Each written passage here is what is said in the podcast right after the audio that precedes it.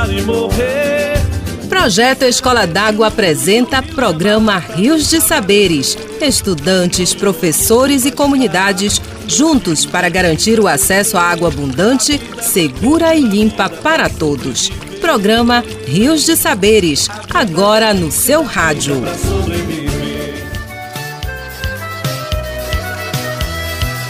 Se é pra ir pra luta, eu vou. Se é pra estar tá presente, eu tô. Pois na vida da gente que vale é o amor.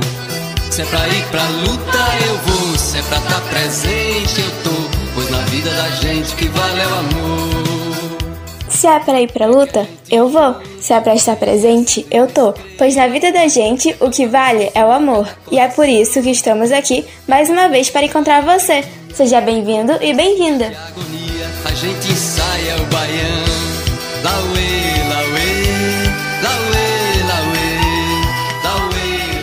Eu sou a embaixadora Fernanda Sardinha e nesse ritmo de união, eu convido a embaixadora Samara Reis para me ajudar a conduzir essa viagem pelos rios de saberes. Bem-vinda, Samara! Obrigada, Fernanda! E obrigada a você que vai nos acompanhar nessa linda viagem. E hoje vamos navegar na história da cultura negra. É que dia 20 de novembro é celebrado no Brasil o Dia da Consciência Negra. Essa data, Samara, foi criada pela Lei de número 12.519, de 10 de novembro de 2011. Ela faz referência à morte de Zumbi, e então o líder do Quilombo dos Palmares, situado entre os estados de Alagoas e Pernambuco, na região nordeste do Brasil. A data lembra a morte de Zumbi, descoberta por historiadores no início da década de 1970. Essa descoberta motivou membros do movimento negro unificado contra a discriminação racial a elegerem a figura de Zumbi como símbolo da luta e resistência dos negros escravizados no Brasil, bem como da luta por direitos que os afros brasileiros reivindicam. Com isso, o 20 de novembro tornou-se a data para celebrar e relembrar a luta dos negros contra a opressão no Brasil e fazer memória a esse importante personagem de nossa história, Zumbi dos Palmares. Programa Rios de Saberes, projeto Escola d'Água. Zumbi o teu grito ecoou no quilombo dos palmares, como um pássaro que voou, tão liberto pelos ares. Um grito de dor e de fé ficou registrado na nossa história, pela luta, pelo axé, pela garra, pela glória.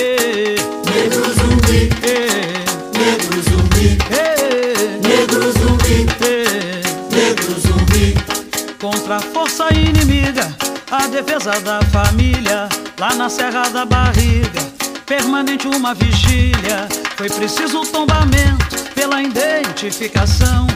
Foi o reconhecimento dessa terra na história da nossa nação. Ê, Negro zumbi, ê, negro zumbi, ê, negro zumbi, ê. negro zumbi. Quem te faz homenagem é a banda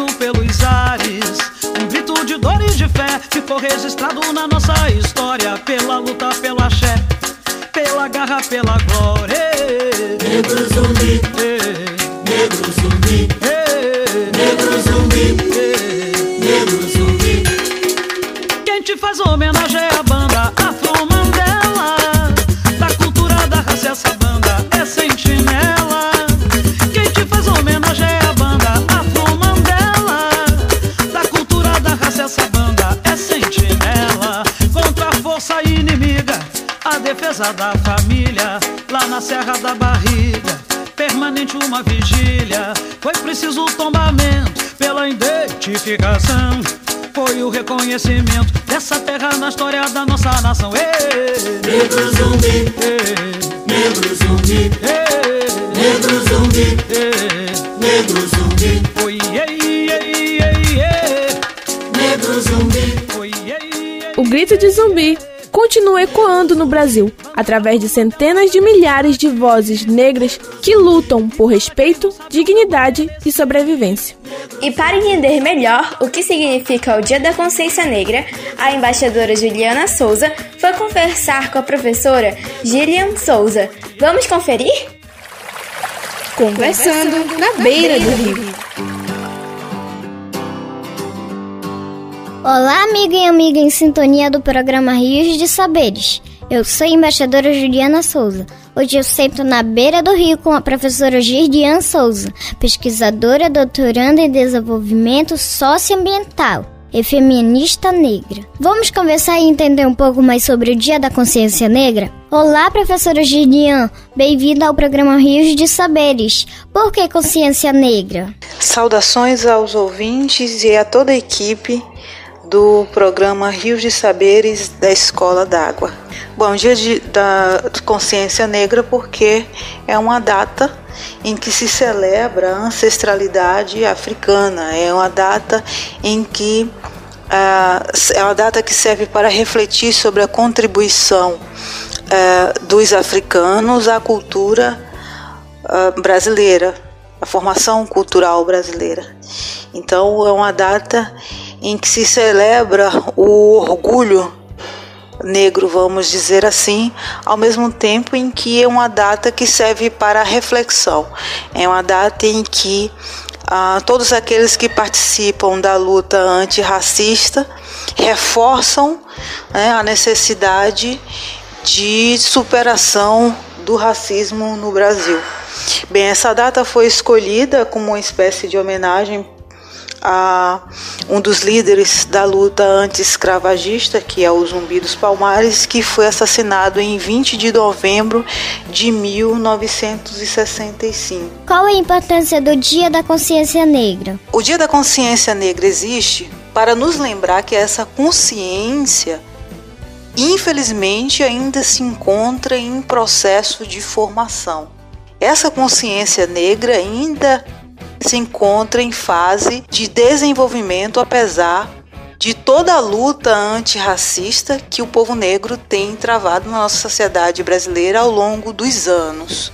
Então, é uma data em que a gente precisa refletir sobre a forma como a sociedade brasileira enxerga o povo negro. É uma oportunidade para refletir sobre as diversas práticas racistas que são reproduzidas no nosso cotidiano.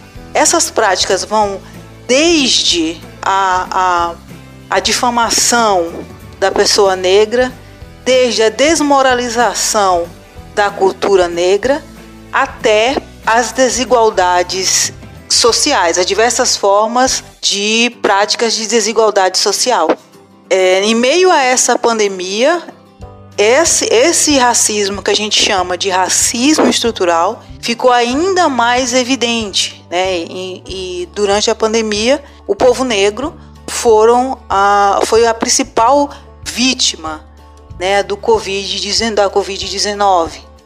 E isso é resultado de uma sociedade racista. Então, é uma excelente oportunidade para a gente pensar Bom, geralmente eu digo que não sou uma pessoa racista, mas e a forma como eu trato é, a minha colega, né, só porque ela é negra? E a forma como eu enxergo aquela pessoa negra e acredito que ela não não tem capacidade para estar em determinados cargos que são mais bem é, remunerados, que são cargos de poder. Tudo isso é prática racista. E essa é uma oportunidade para a gente refletir sobre isso. O que devemos e precisamos refletir com o dia 20 de novembro.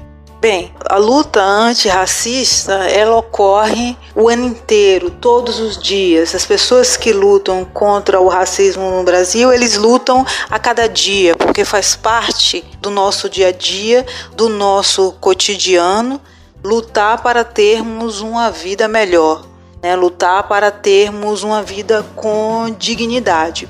É, contudo, o 20 de novembro é uma data que é muito valorizada para as pessoas que compõem o movimento negro no Brasil, Porque, infelizmente, no país, há muita gente só lembra da luta antirracista nessa data. Então, é uma data em que geralmente se abre para o debate sobre o racismo, abre para o debate sobre a condição do negro no Brasil. Então é um momento em que a mídia, a televisão, o rádio, é, os programas na internet, né, toda a mídia, todos os veículos de comunicação, as escolas também, é, abrem espaço para esse debate. Então é uma data importante porque é uma data em que a gente consegue é, debater melhor essas questões, chamar as pessoas para o debate. É uma data muito importante para esse processo de conscientização né, da importância da luta antirracista. Então, para as pessoas negras, para as pessoas que fazem parte é, da luta antirracista, essa data é uma data muito especial, porque é uma oportunidade da gente lembrar né, a importância do povo negro para a sociedade brasileira, na economia, na cultura, em todas essas áreas, e é, ao mesmo tempo lembrar é, tudo aquilo que precisa ser transformado em nossa sociedade. Hoje eu conversei com a professora Girdian Souza, pesquisadora doutoranda em desenvolvimento socioambiental e feminista negra. Ela nos explicou mais sobre o Dia da Consciência Negra e a sua importância para a luta contra o racismo no Brasil. Obrigada por conversar com a gente, falou a embaixadora Juliana Souza para o programa Rios de Saberes. Obrigada, Juliana Souza e a professora Gillian Souza. Consciência Negra era o nome de um movimento anti-apartheid que estava à frente de greves que fragilizaram a política que separava os negros e brancos da África do Sul em 1973. O movimento era liderado por ativista como Steve Biko, morto em 1972. O Consciência Negra defendia a autoestima da população reprimida e adotou o lema Preto é Lindo, do movimento negro dos Estados Unidos. O objetivo era, além de reforçar as características físicas das pessoas negras, fazer com que o negro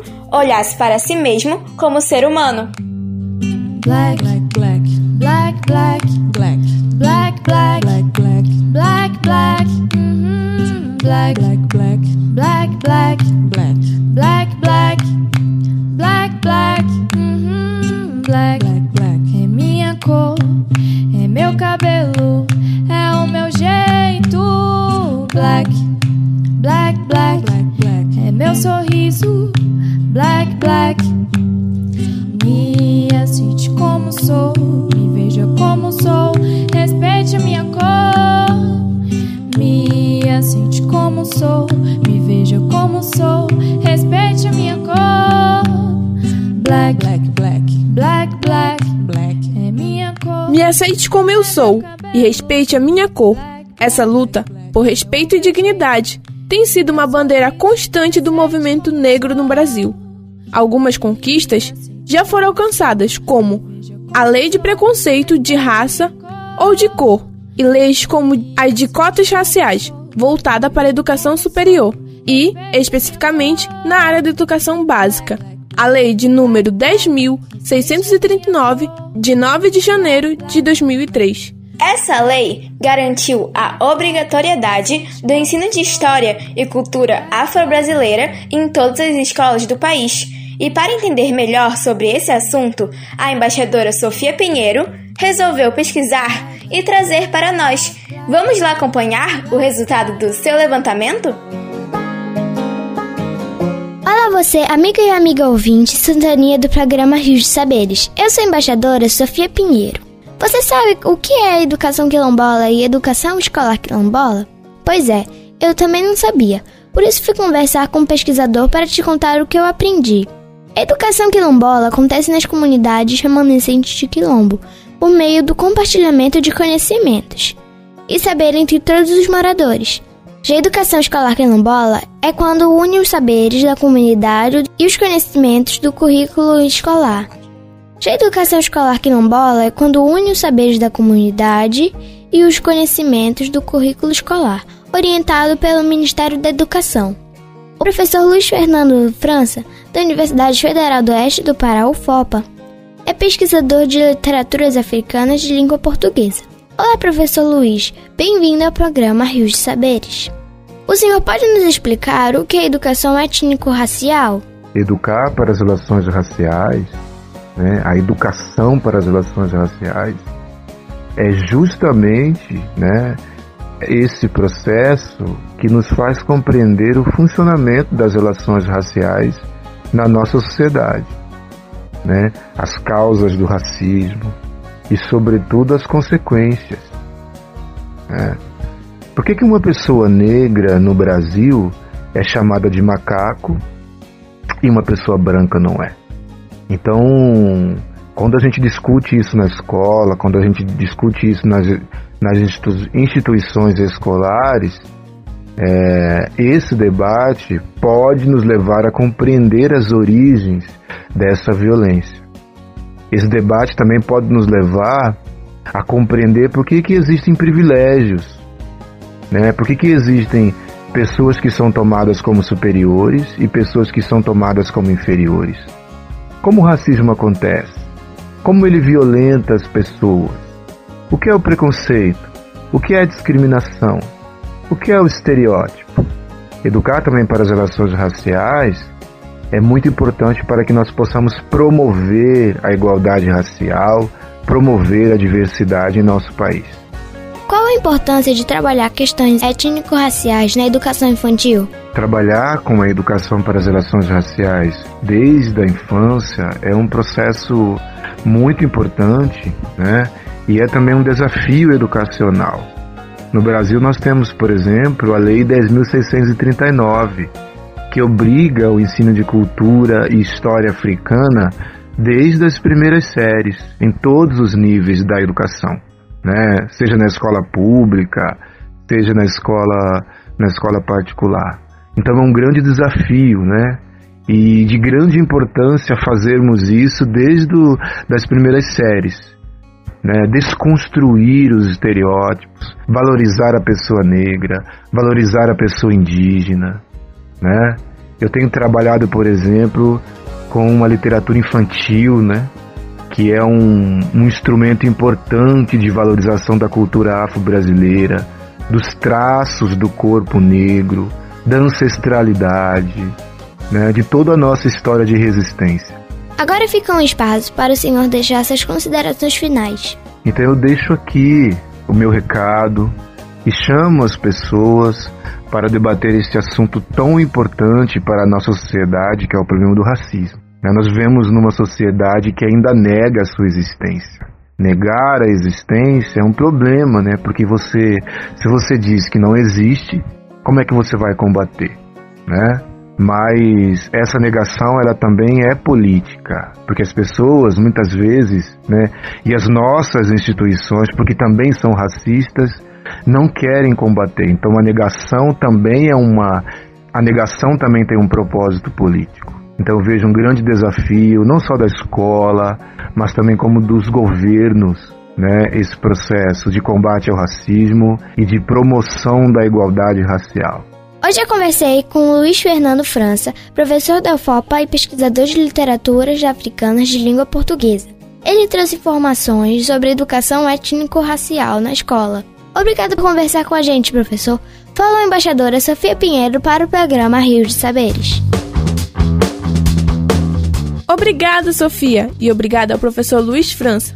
Levantamento feito pela Fundação Cultural Palmares aponta a existência de 1.209 comunidades remanescentes de quilombos certificada e de 143 áreas com terras já tituladas.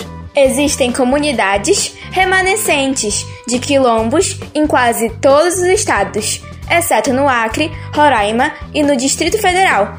Os que possuem o maior número de comunidades remanescentes de quilombos são Bahia, Maranhão, Minas Gerais e Pará. Estudos realizados sobre a situação dessas localidades demonstram que as unidades educacionais estão longe das residências dos alunos e as condições de estrutura são precárias, geralmente construída de palha ou de pau a pique. A escassez de água potável e as instalações sanitárias são inadequadas.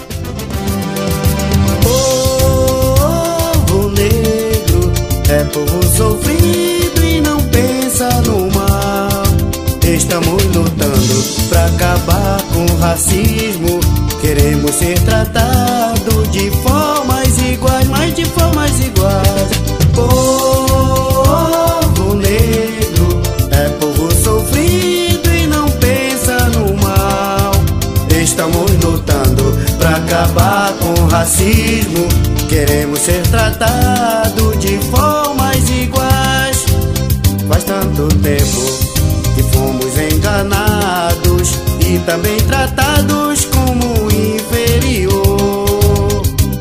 Mas vamos acabar com tudo isso, porque lutamos com fé no Pai Criador e no Pai Criador. Povo negro é povo sofrido e não pensa no mal. Estamos lutando pra acabar com o racismo. Queremos ser tratados de formas iguais. Democracia no nosso Brasil não funciona. Porque se funcionasse, nós éramos tratados todos iguais. Essa democracia é um sonho de nós negros. E lutando por ela, esses sonhos vão se realizar, vão se realizar. Uma luta constante do povo negro é contra o racismo, que ainda se mostra presente na sociedade. Tanta verdade que até no vocabulário ele se manifesta. Expressões como da cor do pecado, denegrir, mulato, cabelo ruim, para se referir ao cabelo crespo, entre outras tantas, denotam claramente o racismo. E uma grande aliada na luta antirracistas são as escolas. E quem vai nos esclarecer melhor sobre esse assunto é Imasa Sadek. Vamos acompanhar. Repórter das Águas, ecoando vozes de meninos e meninas dos rios de nossa Amazônia. A escola não é uma instituição isolada da sociedade. Ela também é responsável por produzir e reproduzir a diversidade étnico-social do seu local, tendo compromisso com o processo de formação para uma educação antirracista. Com a Lei número 10.639, a história e cultura afro-brasileira tornaram-se obrigatórias em sala de aula e pauta para o projeto político pedagógico, PPP além de incluir também no currículo escolar o resgate da contribuição política, econômica e social dos negros para o país. O objetivo é disseminar os conteúdos sobre o tema e, assim, contribuir para uma educação antirracismo. De acordo com Luiz Fernando França, professor da Universidade Federal do Oeste do Pará, UFOPA, e pesquisador sobre literaturas africanas de língua portuguesa, é importante que a escola promova uma educação antirracista para que todos os estudantes se sintam parte daquele local e entendam a cultura afro-brasileira. Às vezes as pessoas não param para avaliar todo o sofrimento, todo o efeito psicossocial do racismo na escola, na infância. Por isso que é importante que os professores, os gestores, esse conjunto de educadores estejam preparados para enfrentar, porque esse sofrimento nem sempre ele é visível. Às vezes ele se, se materializa, ele se realiza de maneira silenciosa, numa auto-rejeição, numa falta de confiança. A criança pode rejeitar o seu corpo, ela pode se isolar, ela pode se sentir inferiorizada e esse sofrimento ficar na sua, na sua intimidade. Então por isso que é muito importante importante prepararmos a escola para esse combate, para o entendimento e, sobretudo, para a promoção da igualdade. A escola quilombola Nossa Senhora do Livramento, na comunidade de Saracura, desenvolve a promoção dos ensinamentos tradicionais junto com os ensinamentos do currículo pedagógico desde 1945, quando foi fundada. Segundo Ederlan Correia, morador da comunidade de Saracura, a escola sempre incorporou os ensinamentos do seu território e as vivências das pessoas mais velhas da comunidade como parte do projeto pedagógico. A escola Nossa Senhora do Livramento da comunidade quilombola de Saracura vem desenvolvendo um papel importante na formação das crianças, jovens e adolescentes. A escola sempre incorporou os saberes históricos de seus territórios e a sua vivência, principalmente das pessoas mais velhas da comunidade, pois sempre trabalhamos para que esses saberes fossem vivenciados dentro da escola, pois ajuda em uma formação que passa de geração a geração a qual implementamos a Lei 10.639, que trata do estudo da história e cultura afro-brasileira e quilombola. Desde muito cedo, tanto em casa quanto na escola, esses saberes nos ajudam a compreender o passado e entender o presente e o futuro de uma cultura presente em nossos alunos. De acordo com Ederlan Correia, a escola se preocupa em ter práticas pedagógicas que abordem as diversidades étnico-raciais desde a educação infantil, para que elas entendam e se sintam pertencentes a um território. A educação infantil, que são a base importante desse aprendizado, trabalhamos com os projetos que buscam sempre fortalecer a identidade, a cultura, para que desde criança eles possam conhecer e crescer tendo orgulho da sua origem e que a sua contribuição precisa ser vista e valorizada em nossa sociedade. A importância de abordar as diversidades étnico-raciais na educação infantil é vista como essencial, principalmente nas escolas quilombolas, como na comunidade de Saracura, citada nesta reportagem. É fundamental que as crianças construam uma autoimagem positiva de respeito e valorização das diversidades, mas para alcançar esses resultados é preciso desmistificar o pensamento de que não existe racismo por aqui para que então toda a sociedade possa superá-lo. Elmaz Sadek para o programa Rios de Saberes. Obrigada, Elmasa! Que o Dia da Consciência Negra seja um dia de reflexão e resistência à opressão e ao preconceito. E com esse desejo, a nossa viagem pelos Rios de Saberes está chegando a mais um porto. Nós seguimos, mas você continua navegando em nossas páginas, no Facebook e no Instagram, arroba Rio de Saberes. Você pode acompanhar o nosso programa no Spotify, baixar e compartilhar. Receba o meu abraço. Obrigada pela sua companhia. Na próxima semana temos mais uma linda viagem para fazermos pelos rios de saberes. Aguardo você. Tchau, pessoal, e um grande abraço negro. Um sorriso negro, um sorriso negro, um abraço negro. É que tem traz felicidade. Negro sem emprego, fica sem sossego. A liberdade. Um sorriso negro, um sorriso negro, um abraço negro. Traz felicidade negro sem emprego, fica sem sossego. Negro é a raiz da liberdade. Negro é uma cor de respeito, negro é inspiração. Negro é silêncio, é luto, negro é a solidão. Negro que já foi escravo, negro é a voz da verdade. Negro é destino, é amor. Negro também é saudade, um sorriso negro, um sorriso negro, um abraço negro, traz felicidade. Negro sem emprego, fica sem sossego. Negro é a raiz da liberdade.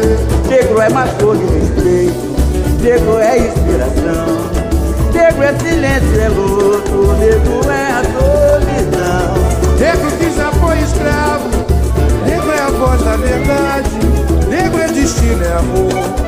Negro também é saudade, um sorriso negro, um sorriso negro, um abraço negro.